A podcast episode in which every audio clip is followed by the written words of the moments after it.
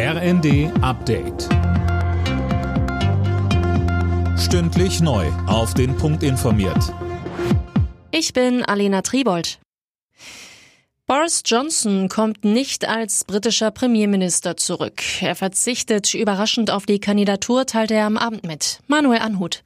Er habe zwar genug Unterstützer, es wäre aber einfach nicht das Richtige. Sie können nicht effektiv regieren, wenn sie keine geeinte Partei im Parlament haben, sagte der Ex-Premier. Er war wegen mehrerer Skandale erst vor einigen Wochen als Premier zurückgetreten. Seine Nachfolgerin Liz Truss hielt sich nur eineinhalb Monate. Die besten Chancen auf den Posten als Tory-Parteichef und damit auch Premierminister hat Ex-Finanzminister Rishi Sunak. Er hat genug Unterstützer in der Partei.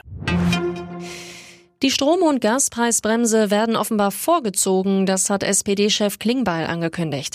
Für Öl- und Pelletheizung ist eine Senkung der Mehrwertsteuer im Gespräch. Insgesamt sei der beschlossene 200 Milliarden Euro Abwehrschirm ausreichend, so Finanzminister Lindner in der ARD. Heute in zwei Monaten ist Heiligabend. Manch einer macht sich also schon Gedanken, was noch so an Geschenken besorgt werden muss. Vor allem im Bereich Unterhaltungselektronik wird ein Run auf die Läden erwartet, aber natürlich auch beim Spielzeug.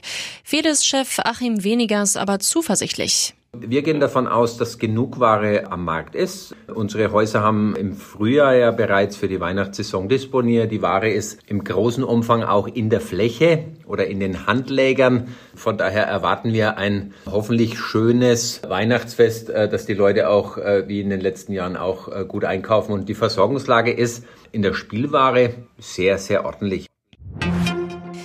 Schalke 04 ist ans Tabellenende der ersten Fußball-Bundesliga gerutscht. Nach einer 1 zu 2 Niederlage bei Hertha BSC.